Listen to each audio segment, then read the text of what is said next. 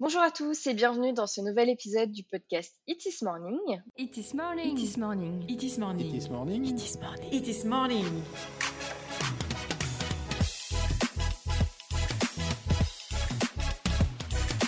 It is morning, votre compagnon audio du web. Pour rappel, je suis Cynthia, responsable marketing au sein de l'agence It is Commerce, créatrice de ce podcast. Depuis 2006, nous sommes une agence spécialisée dans la création de sites e-commerce PrestaShop, dont nous sommes certifiés Platinum, la plus haute certification chez PrestaShop. Et comme d'habitude, je fais appel à un expert d'un domaine dans le numérique. Et aujourd'hui, on va d'ailleurs parler d'un sujet qui nous touche particulièrement, qui est la refonte d'un site. Donc, je suis super heureuse d'être accompagnée de Ludovic de Skillbox qui va parler de ce sujet. Je suis super contente parce qu'on est sur la même longueur d'onde sur ce sujet. Donc, je suis vraiment contente que ce soit toi, Ludovic, qui participe pour parler de tout ça. Mais avant de, d'entrer dans le vif du sujet, je vais te laisser te présenter quand même un petit peu. Dis-nous qui tu es. Alors, je m'appelle Ludovic Passamonti, je suis consultant e-commerce depuis euh, plus d'une dizaine d'années, euh, 14 ans exactement. Euh, sachant que j'ai fait toute ma carrière dans le web, donc j'ai commencé en 99, donc on peut dire que je commence à faire partie des, dinosaures du domaine. Euh, j'ai fondé un cabinet euh, spécialisé dans l'accompagnement des entreprises qui veulent se, lancer dans la vente en ligne ou qui en font déjà mais qui veulent en faire mieux. Donc c'est du conseil, c'est de l'accompagnement et du pilotage opérationnel d'activités. Euh, voilà, donc on accompagne aussi bien des TPE que des PME que des très grandes marques sur des sujets très pointus sur l'ensemble des, bah, métiers d'un projet e-commerce. Oui, effectivement, euh, beaucoup d'expérience dessus, donc euh, c'est super intéressant. Donc, comme je disais, on va aborder le sujet de la refonte d'un site et je pense que la première question la base, quoi, c'est ben, quand savoir, comment savoir et quand, refondre un site. Quelles sont les raisons pour lancer une refonte, Ludovic? Effectivement, il peut y avoir parfois des mauvaises raisons de lancer une refonte, euh, mais on va, là, on va parler des, bonnes. En moi, j'en vois trois principales. Euh, la première, c'est l'obsolescence technique d'une solution, c'est-à-dire que euh, le gestionnaire du site se retrouve confronté à des problématiques techniques qui lui permettent plus soit de, de gérer son catalogue produit ou, les, fonctions marketing telles qu'il le souhaite pour justement continuer à développer son, activité, euh, ou alors, c'est des problématiques plutôt fonctionnelles qui sont liées à la productivité des équipes, qui n'arrivent pas à faire ce qu'elles peuvent ou qui ne permettent pas d'automatiser de, des, des, tâches répétitives. Donc là, effectivement, euh, on est face à un problème qui est, euh, souvent lié au fonctionnement même de la, de la plateforme. Donc, on s'oriente dans ce cas-là vers euh, une refonte, qui est plutôt dans un but fonctionnel, voire même euh, dans ce qu'on appelle un replatforming, c'est-à-dire c'est-à-dire qu'on va complètement changer de solution e-commerce. Par exemple, euh, si je suis sur, euh, WordPress avec le plugin WooCommerce, je vais décider de passer sur euh, PrestaShop, Magento, Shopify ou une autre. Mais là, du coup, on va complètement repartir d'une feuille blanche en termes de, de fonctionnalité. Alors, il y a plusieurs cas de figure aussi hein, qui amènent à ce, à ce constat. Alors, le plus commun, celui en tout cas que, que je rencontre le plus souvent, c'est des entreprises qui ont choisi des solutions custom ou propriétaires, qui ont été développées par leur propre agence web. Alors, parce que c'est aussi une stratégie de l'agence web qui, qui aujourd'hui a quasiment disparu, mais il, il y a dix ans, c'était euh, une très bonne stratégie de certaines agences de développer leur propre solution e-commerce pour rendre les clients un peu plus captifs, puisque bah, forcément, euh, partir euh, de la solution, ça veut dire refaire le site une deuxième fois. Donc, personne ne veut ça, surtout quand les investissements sont un, peu importants. Donc, euh, bah, souvent, ces agents se sont rendus compte que développer une solution e-commerce, c'était très chronophage, ça nécessitait beaucoup de recherche et développement, et que bah, n'avaient pas forcément les équipes pour, pour maintenir ça sur le long terme. Et donc, au bout de quelques années, en général, le projet s'essouffle, la solution n'est plus maintenue, les développements euh, coûtent très cher pour le client parce que c'est lui qui doit financer finalement l'évolution de la solution. Et c'est un, un, fonctionnement qui n'est pas tenable aujourd'hui, surtout quand on voit les, les, solutions qui existent sur le marché qui sont déjà euh, complètement fonctionnelles, à l'état de l'art. Donc c'est quasiment une hérésie aujourd'hui de, de, continuer à fonctionner sur une solution custom ou propriétaire. Enfin moi, pour rebondir sur ce point, nous on voit aussi chez Etis Commerce euh, des personnes qui ont des CMS, donc comme PrestaShop, mais que finalement à l'intérieur tout est développé et sur mesure et enfin tout le site en fait a été bougé dans tous les sens. Et ça, on le rencontre encore aujourd'hui assez souvent. Et le client, bah, comme tu dis, se retrouve bloqué en termes de mise à jour parce que bah, tu peux pas lancer une mise à jour PrestaShop parce que ça va tout péter dans tous les sens, tous tes modules, etc. Donc bizarrement, c'est encore une pratique qu'on voit assez souvent nous chez Itis Commerce. Bah, oui, oui, parce que ça a été euh, une grande mode il y a, une dizaine d'années et comme les coûts pour migrer, pour partir de la solution sont souvent assez élevés, bah, les entreprises qui sont dans ce cas de figure repoussent, repoussent, repoussent sans cesse finalement l'échéance de devoir partir sur une autre solution. Et, moi, je reconnais des, je connais des grandes marques hein, qui sont dans ce cas de figure. Euh, mais voilà, à un moment, c'est plus tenable. Il faut, euh, il faut que l'entreprise redevienne agile et performante sur la partie e-commerce. Et donc, dans ces cas-là, on est obligé de, de quitter la solution euh, custom pour partir sur une solution du marché un peu plus connue. Tout à fait. Tout à fait. Il y a un deuxième cas de figure euh, qui sont bah, d'être parti sur des CMS, mais alors là pour le coup qui sont pas liés à une agence web, qui étaient des vrais CMS portés par des éditeurs spécialisés, mais qui ont malheureusement décliné et qui sont plus du tout maintenus. Alors c'est des, des Joomla, c'est des, des, des, OS commerce, euh, il en reste encore beaucoup des OS commerce. Je ne sais pas si toi tu en rencontres encore, mais oui. moi, euh, je suis très surpris de voir qu'il y a encore des sites e-commerce et parfois pas des moindres qui tournent sur cette solution, mais qui est tellement euh, obsolète que bon, bah forcément, ils peuvent plus quasiment faire grand chose avec. donc ça, c'est un cas de figure aussi qui, qui, qui, arrive assez régulièrement parce que bah, il y a beaucoup beaucoup de solutions e-commerce sur le marché, hein, plus d'une centaine. Donc euh, pour miser sur la bonne, pour, sur celle qui va, euh, qui va durer encore 10 euh, ans, bah, il faut effectivement faut bien cibler son choix dès le départ. C'est vrai, c'est vrai. Mais OS Commerce, nous, on a commencé, enfin, Itis Commerce, bon, j'étais pas à l'époque dedans parce que nous, on a déjà, on a déjà 16 ans. Mais au départ, Itis Commerce a commencé sur OS Commerce. Donc pour nous, c'est un petit peu le dinosaure de PrestaShop pour, pour notre agence, tu vois. Donc. Bah, c'est clair, c'est et le dernier, je dirais, point qui pourrait nécessiter, ou en tout cas qui amène à se poser des questions, c'est quand on est sur une plateforme, euh, plutôt open source pour le coup, où on a loupé beaucoup de montées en version. Quand on a une, plateforme qui est 1.4, euh, alors que la dernière version euh, qui court, c'est une 1.6 ou une 1.7, forcément, ça ne peut plus fonctionner. Tout ce qui est module, euh, compatibilité des modules, ça pose des problèmes. Dès qu'on bouge une virgule dans le code, ça fait tout péter. Donc là aussi, on peut rester sur la même solution. Par contre, les, écarts de montée en version sont tels qu'on peut quasiment repartir d'une page blanche.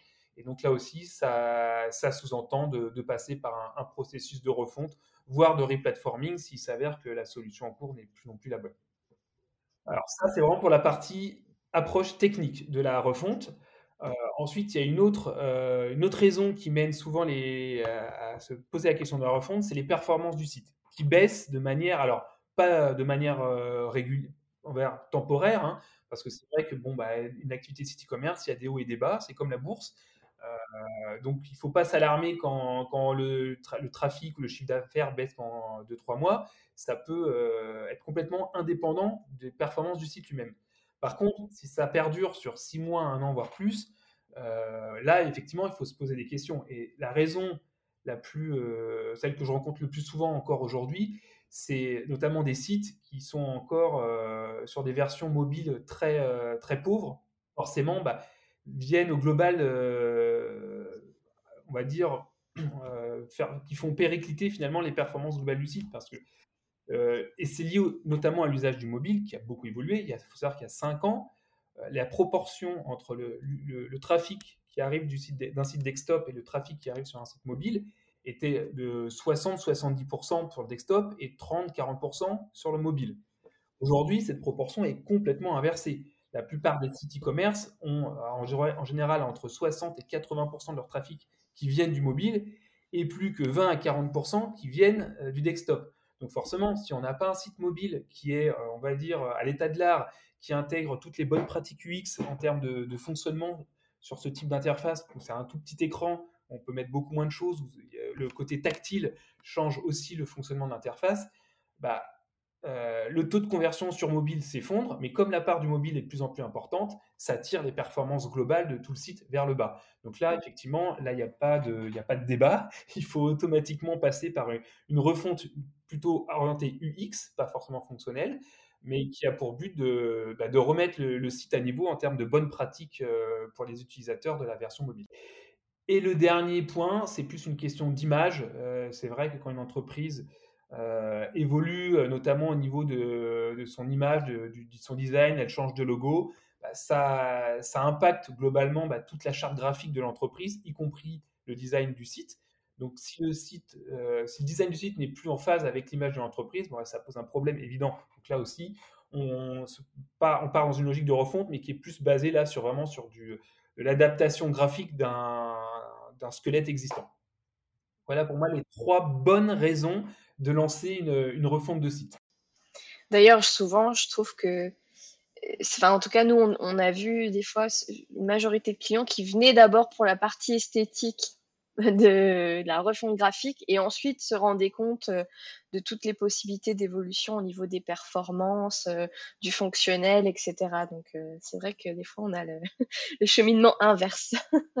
Oui, tant qu'à faire, euh, autant en profiter pour, euh, pour faire aussi des améliorations UX si, euh, si c'est possible, évidemment. Tout à fait. Donc, bah, là, on a parlé justement de, de plusieurs raisons de, de, passer à la refonte et quelle amélioration on pouvait avoir de son site.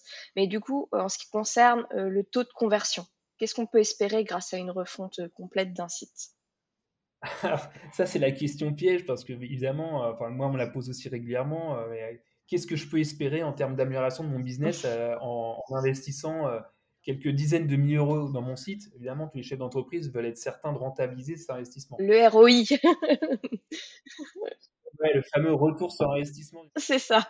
Alors, c'est très difficile de répondre à cette question. Par contre, ce que je peux dire, c'est que euh, le taux de conversion d'un site ne dépend pas toujours de, de, la performance UX et des fonctions marketing. Il y a des fondamentaux qui sont complètement indépendant de, la qualité UX d'un site. Et si ces fondamentaux ne sont pas déjà présents dans, le site, bon, bah, la refonte, elle va rien apporter. Pour moi, ces fondamentaux, c'est le positionnement prix. On peut avoir le plus beau site du monde, le plus efficace sur mobile. Si les produits sont 15, 20, 30% plus chers que, que ce que peut, on peut trouver chez les concurrents, ça ne fonctionnera pas de toute façon. À l'inverse, euh, un site qui a des très bons prix mais qui est moche, ou en tout cas qui n'est pas à l'état de l'art, pourrait très bien fonctionner mieux qu'un site qui, lui, est beaucoup plus beau. Donc, il faut bien prendre conscience qu'il y a quand même des, choses qui doivent être déjà bien travaillées en amont avant de se dire oui, il faut faire une refonte. Il faut déjà avoir identifié qu'il n'y a pas de problème de ce côté-là. Mmh euh, deuxième point, c'est la disponibilité des produits. Pareil, euh, on peut avoir le plus beau site du monde. Si les produits ne sont pas disponibles dans le catalogue, bah, les gens ne peuvent pas les acheter. Alors, ça peut paraître bête dit comme ça, hein, c'est une évidence, mais, mais moi, quand je, travaille avec des clients, souvent j'analyse euh, les performances du site pour comprendre d'où peuvent venir les baisses, euh, je constate régulièrement que certains produits qui représentent 3, 4, voire 5% du trafic total d'un site, donc c'est énorme, hein, 5% mmh. de fiche produit, bah, que ces produits ont été temporairement en rupture de stock pendant deux semaines, trois semaines. Alors le client le sait que ces produits sont en rupture de stock. Par contre, il n'a pas forcément conscience du poids que ces produits ont dans son chiffre d'affaires. Et donc, bah, quand on leur dit, bah oui, euh, forcément, quand le, plus le, best-seller est, pas disponible, bah, mathématiquement, ça baisse. Donc, euh, il ne faut pas s'en alarmer. Et après, ce n'est pas ça qui nécessite une refonte. Donc, si ça, c'est OK et que tout le catalogue est disponible, OK, on est encore sur des bons fondamentaux pour, pour avoir une vraie plus-value lors de la refonte. Puis, il y a aussi un, un dernier élément, c'est tout ce qui va être le positionnement marketing et les argumentaires commerciaux, tout ce qui est argumentaire de rassurance dans le site. S'ils ne sont pas là déjà, bah, ça ne va pas fonctionner non plus. Euh, euh, quand on achète un produit qui coûte 3-4 000 euros et que euh, derrière, il n'y a pas de tout, le discours commercial qui rassure le client sur le fait qu'on peut payer en plusieurs fois, qu'il y a un, service client efficace qui répond du tac au tac euh, au moindre problème, bah, c'est important d'avoir ces informations-là. Bien sûr. si j'achète un produit fragile, c'est un moment, on ne me dit pas au moment important où je suis prêt à passer commande que le produit est envoyé dans un emballage qui est soigné, qui est renforcé, c'est pareil, je peux me dire, bon, bah, finalement, est-ce que je vais vraiment prendre le risque d'acheter sur ce site? Alors qu'il euh, y a des, questions qui sont très anxiogènes, finalement, pour passer à l'acte d'achat, auxquelles je n'ai pas de réponse dans le site. Donc là, de nouveau, si à un moment ça manque, ça ne peut pas fonctionner. Donc à partir du moment où ces fondamentaux sont là, on peut se dire que oui, une refonte qui va amener euh, une meilleure cohérence dans la présentation de tout cet argumentaire commercial, de tous ces éléments de rassurance, qui vont amener des fonctionnalités qui vont permettre d'améliorer les indicateurs tels que le taux d'ajout au panier, le taux de rebond, le nombre de produits par commande, toutes ces fonctions vont permettre d'améliorer le taux de conversion et donc le chiffre d'affaires. Et moi, ce que je pourrais, on va dire, euh, dire tout simplement, c'est que sur la plupart des projets qui sont passés entre les mains de Skillbox en termes de préparation, euh, les, taux d'amélioration, on, on, constate des améliorations de l'ordre de 10% pour vraiment les, les plus basses, jusqu'à 25-30%. Alors même au-delà pour certains, mais c'est parce qu'on est parti de très très très loin, et donc forcément, c'était pas difficile de faire mieux. Mais euh, une refonte peut apporter 20-25% de, de, taux de conversion en plus si, si elle est bien menée. Donc c'est pas négligeable quand on est sur un site qui fait euh, quelques dizaines de milliers d'euros euh, par mois. Si on rajoute 15-20% de chiffre d'affaires, euh, la refonte peut être très vite rentabilisée. Non, mais c'est exactement ça. Des fois, puis comme tu dis, des fois, il suffit des, de petits éléments de pas grand chose, mais finalement, ça fait le taux de conversion derrière, la marge est énorme. Quoi. Donc, c'est super intéressant. Et on en revient à la question, euh, la super grosse question, c'est est-ce qu'on fait une refonte complète tout de suite ou on y va par étapes?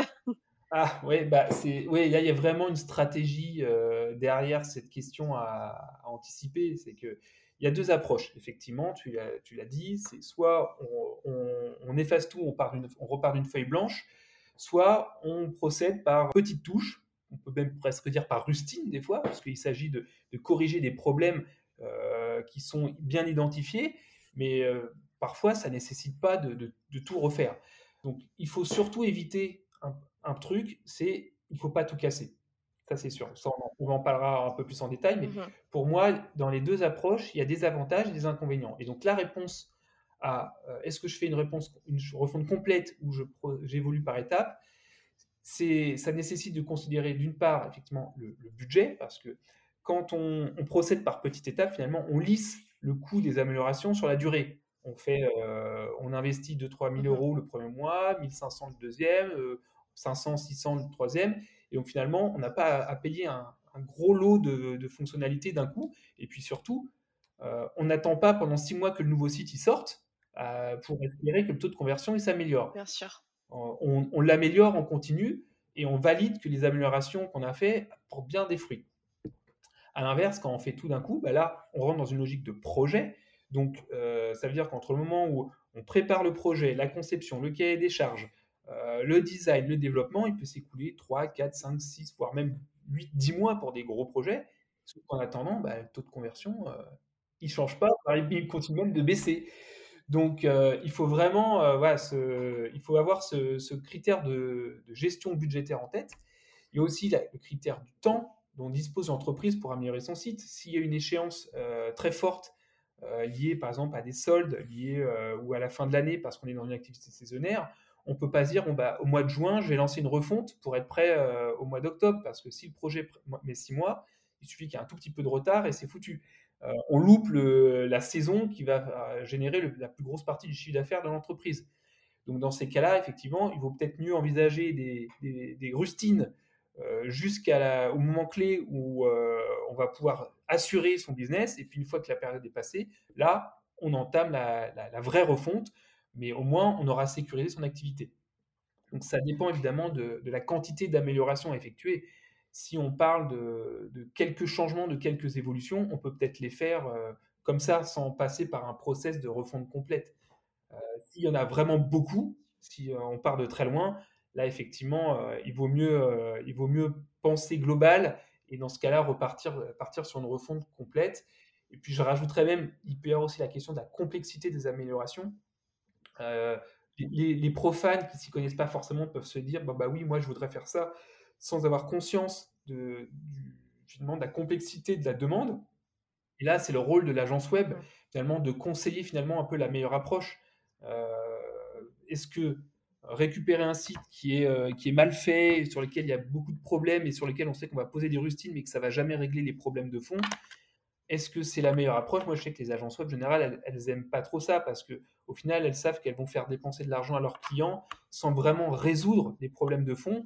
Donc, il y a vraiment une, là aussi une étude presque un peu préliminaire à faire pour savoir quelle est la meilleure stratégie en termes de, timing, de budget, de complexité. Et, euh, là, là on, peut, on peut apporter une réponse, mais tant qu'on on s'est pas posé ces questions, c'est difficile. Bah, enfin, moi, je te rejoins tout à fait. Comme je disais au début du podcast, euh, on est sur la même longueur d'onde sur tous ces sujets, donc c'est ce qui est intéressant d'en parler aujourd'hui. Mais effectivement, nous, on a eu tous les cas aussi où, au départ, le client euh, s'imaginait que voilà, il y a deux trois éléments qu'on pouvait bouger, puis finalement, on s'est rendu compte derrière que ben, le problème venait bien plus loin et que ça servait à rien de mettre de l'argent là-dessus pour euh, corriger en surface et finalement derrière bah, ça va lui coûter de l'argent pour rien. Quoi. Donc, euh, donc ça, c'est super intéressant. En tout cas, il y aura un double investissement. et ça, les entreprises veulent pas enfin, se dire je vais investir quelques milliers d'euros pour euh, corriger des points et puis me rendre compte au bout de six mois que euh, finalement, il faut encore continuer. C'est ça. J'aurais pu le refaire tout de suite correctement c'est sûr que euh, c'est un peu décevant comme, comme constat. Donc, on, essaye d'éviter ce, ce, genre de, de résultats. D'ailleurs, bah, tant qu'on est dans le sujet, un peu des erreurs. Quelles sont les principales erreurs qui sont faites euh, lors d'une refonte? Alors, euh, potentiellement, il peut y en avoir beaucoup, mais c'est vrai que là aussi, il y a quand même des erreurs qu'on retrouve plus régulièrement que d'autres. pour moi, c'est plutôt, quand on dit les erreurs, on parle de, de résultats. C'est-à-dire que est-ce que la refonte a, a, abouti à une amélioration des, des performances? Évidemment, il y a des choses à surtout pas faire si on veut euh, être certain d'atteindre ce résultat. La première, c'est de, ne pas avoir analysé euh, les, performances du parcours d'achat pour identifier justement ce qui fonctionne et ce qui ne fonctionne pas.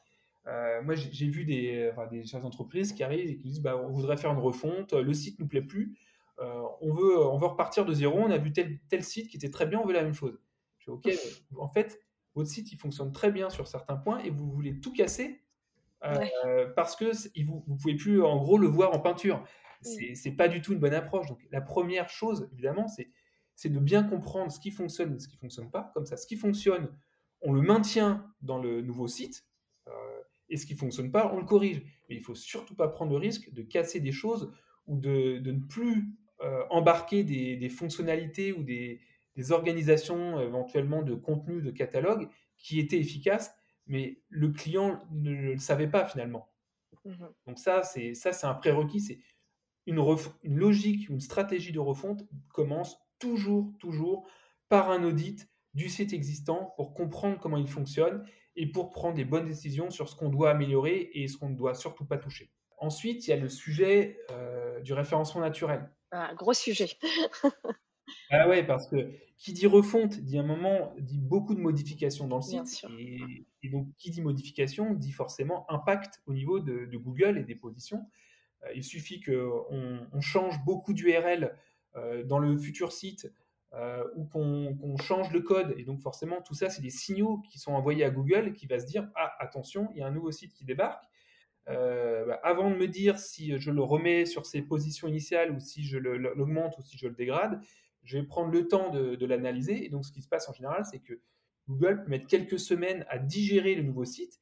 Et si jamais il y a des, erreurs qui ont été faites ou des choses qui ont été modifiées trop en profondeur, bah, Google va, temporiser tout ça. Et puis, bah, pendant quelques semaines, voire quelques mois, le trafic peut perdre des positions et donc du site. Donc là, il faut absolument anticiper la migration SEO et s'assurer que dans le processus de production du nouveau site, toutes les étapes peuvent, euh, ou tous les sujets qui peuvent impacter la qualité du SEO du site vont bien être accompagnés et, bien gérés. Et donc pour ça, évidemment, bah, l'idéal, c'est d'avoir une agence SEO dans la boucle qui va, dès le début de la conception, donner son avis sur est-ce que les maquettes intègrent bien des bonnes pratiques euh, je, peux donner des exemples. Hein. C'est avoir effectivement dans les pages catégories un texte de description qui fait plus de, de 250 lignes euh, et, un autre texte en bas de page catégorique, beaucoup plus important, qui va venir renforcer la, qualité sémantique de la, de la, catégorie sur son sujet. Euh, ça peut être aussi des problématiques de code. Euh, certes, par exemple, le, JavaScript.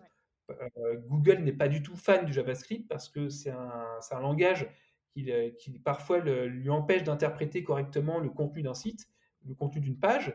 Et donc, s'il ne peut pas lire le contenu d'une page, il ne peut pas la référencer sur le mot-clé qui est visé. Mmh il faut s'assurer qu'il n'y a pas des, petits développements spécifiques qui pourraient être faits à la demande du client, mais qui euh, sont faits d'une certaine manière que finalement, ça va plutôt causer des problèmes. Alors, ça peut être très bien en UX et en fonctionnel, par contre, en SEO, bah, ça ne va pas être bon.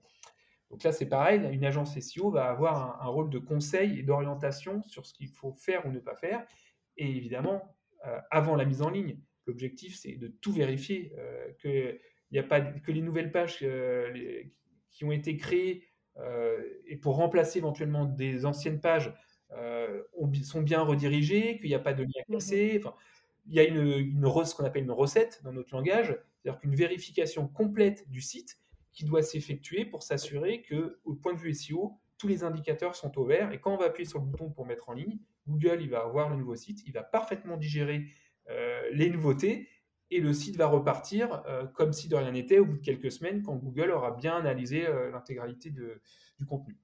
Bah, c'est vrai que nous, ça devient notre réflexe euh, maintenant. C'est est-ce que vous avez une agence qui vous suit en termes de SEO Enfin, tout de suite, c'est la question parce qu'on se rend compte que autant avant, il y avait un petit peu un flou où les clients pouvaient un peu voilà, se débrouiller, ils savaient pas trop, mais aujourd'hui, c'est presque voilà, le prérequis. On se dit bon bah est-ce que vous avez une agence? On vous en conseille parce que non, on ne fait pas ça sans agence. Bah, de manière générale, plus le site a déjà un historique important, plus il faut sécuriser cette partie-là. Et quand on est sur une activité e-commerce qui dépend à 60%, même, même 30% du trafic euh, organique, on ne peut pas se permettre de se louper là-dessus parce qu'il suffit qu'on perde 20-25% euh, de trafic pendant deux mois. Là, la perte en termes de chiffre d'affaires, elle se chiffre en milliers, voire en dizaines de milliers d'euros voire en centaines de milliers d'euros pour des très gros sites. Donc, euh, on ne peut pas se permettre de faire porter des risques sur un projet de refonte de ce niveau, euh, de ce niveau-là. Et c'est encore plus important lorsqu'il y a un changement de CMS, parce que qui dit changement de CMS, qui dit là un changement de code total. Donc là, c'est pour Google, il y a des très grosses alertes. Donc, on peut se retrouver du jour au lendemain avec moins 25, moins 30% de trafic, tout simplement parce que Google prend le temps d'analyser le site et donc bah, en attendant les positions elles, descendent et donc le trafic aussi. Donc plus le site est gros, plus cette logique de sécurisation du SEO elle est, euh, elle est essentielle. Et dernier point sur les, principales erreurs, euh, ça serait, alors là je mettrais plutôt sur la, faute du client là, cette fois-ci. Euh, c'est le fait de ne pas prendre conscience de l'importance de la recette en, du site en pré-production. Mmh euh, moi, je vois beaucoup d'entreprises qui, euh, qui, se disent bon bah ok, le, travail a été fait par l'agence, euh, ils ont ils ont normalement tout vérifié, donc bon bah on donne le go. Et eux-mêmes ne prennent pas la peine de retester le processus de commande, de vérifier que lorsque, lorsque dans certains cas particuliers, quand on mélange deux typologies de produits avec un transporteur en particulier dans le panier, que ça crée pas de, de, dysfonctionnement ou que c'est les bonnes réponses qui sont apportées par le par la solution e-commerce en termes de, solutions. Euh, vérifier que par exemple le paiement trois fois, quatre fois, cinq fois fonctionne bien pour toutes les typologies, que lorsqu'il y a un, seuil d'achat euh, minimum pour avoir les frais de port, que, ça fonctionne. Et en fait, on se rend compte qu'il y a des, dizaines de scénarios à tester pour s'assurer que le site fonctionne bien. Et ces scénarios, en plus, il faut les tester sur desktop, mais il faut les tester aussi sur mobile, parce que l'interface ne fonctionne pas exactement de la même manière, il faut s'assurer que tout est OK sur les deux types d'interfaces. Et souvent, les clients sous-estiment complètement ce travail, en tout cas l'implication qu'il faut y mettre, et se disent bah, c'est l'agence qui l'a fait. Sauf qu'à un moment, l'agence web ne peut pas connaître à la place du client ses processus métiers. Elle ne peut pas connaître toutes les petites particularités liées à, un acte d'achat, qui sont des, là aussi des particularités liées au fonctionnement finalement du, du, secteur d'activité ou des produits. Donc, euh, donc forcément, le client, il a une part de responsabilité si ce travail n'est pas fait et s'il se rend compte après coup qu'il y a des bugs. Si, euh, et ça, je le vois régulièrement. Ah, mais je comprends pas, là, ça marche pas comme prévu. Je dis, bah oui, mais là, c'était à vous, de, finalement, cher client, d'orienter l'agence sur comment ça devait fonctionner. C'était à vous de vérifier avant la mise en ligne. Donc ça, c'est souvent un, point important parce que quand on ne prend pas le temps de bien faire la recette du site, euh, on se retrouve après à devoir passer beaucoup de temps à, remettre en état ou à se rendre compte que les choses ne fonctionnent pas comme prévu. Ça crée de l'insatisfaction déjà forcément au niveau de la relation avec l'agence web. alors qu'elle y est pour rien dans la plupart des cas. mais aussi, ça fait perdre du chiffre d'affaires parce que s'il y a des bugs sont bloquants ou des fonctionnements qui ne sont pas du tout en phase avec ce qu'attend l'entreprise, ben, ça peut générer des, euh, bah, annulations de commandes, des, mécontentements au niveau de certains clients qui vont annuler leurs commandes. Et là, bah, bah là, c'est pas bon, quoi. Bah, je, te, je, te, rejoins tout à fait sur ce point. C'est exactement ce que tu dis, c'est que l'agence web fait son travail pour vérifier que fonctionnellement, bah, ça fonctionne. Mais à un moment, on n'est pas dans le domaine d'expertise de l'e-commerçant et c'est impossible de tester euh, les 50 scénarios et les 50 possibilités derrière, que ce soit en, tant que logistique, de paiement. De... Enfin voilà, c'est exactement ça. Et, et, et, comme tu le dis si bien, c'est que des fois, le client ne ne s'imagine pas la charge de travail que c'est aussi, que ce soit la création ou la refonte, hein, euh, euh, derrière tout ce qui tout, ce qui doit s'impliquer aussi, lui de son côté parce qu'il s'imagine que l'agence web d'un coup va bah, va tout faire et puis que pouf lui va mettre les pieds un peu sous la table et puis puis voilà finalement euh, ah bah c'est cool j'ai une agence qui s'occupe de tout. Mais en fait non pas du tout. Le client il doit être partie prenante du projet sinon ça peut pas fonctionner quoi. Jusqu'au bout. Et c'est pour ça que souvent chez Skillbox quand on accompagne euh, nos, clients dans les projets de refonte euh, on est ultra vigilant et, et, on les sensibilise énormément à l'importance de cette dernière phase on sait que tout le monde est pressé que le site sorte, voire on est un petit peu, euh, on est un peu fatigué parce que le projet a duré. Et, euh, c'est humain de, se dire, OK, bah maintenant c'est bon, on est au bout, on, appuie, on, y va, on le sort. Sauf qu'en fait, c'est surtout là qu'il ne faut pas relâcher la vigilance. C'est pour ça que nous, souvent, on les accompagne euh, sur cette phase de recette pour être sûr que, tout est bon. Et s'il faut prendre deux, trois semaines de plus avant d'appuyer de, sur le bouton pour mettre en ligne le site, c'est vaut mieux le faire, honnêtement. Euh, plutôt que de prendre le risque de, générer euh, tous les, facteurs d'insatisfaction qu'on a évoqués avant. Donc Ludovic, on est déjà à 30 minutes de podcast, donc euh, on va faire cet épisode, enfin en deux épisodes. Du coup, on va couper en deux. À savoir que la prochaine fois, on va plus aborder la différence entre les wireframes, les prototypes, les maquettes, aborder la méthodologie d'une refonte ou encore euh, le choix d'une agence, comment le faire et quelles conséquences ça peut avoir sur la réussite d'un projet de refonte. Donc, tous ces sujets-là, on l'abordera lors d'un deuxième épisode. Donc, je vous donne rendez-vous à tous euh, pour cette suite qui va arriver dans les prochaines semaines. Je vous remercie d'avoir écouté cet épisode. Je vous laisse nous laisser comme toujours un commentaire, euh, un avis, nous noter le podcast pour qu'il gagne en visibilité ou alors nous contacter à l'adresse mail qui est toujours en description du podcast. Et puis je vous dis à bientôt pour le prochain épisode. Merci, au revoir. Vous avez aimé ce podcast N'hésitez pas à le partager sur vos réseaux sociaux et à vous abonner pour être notifié du prochain épisode.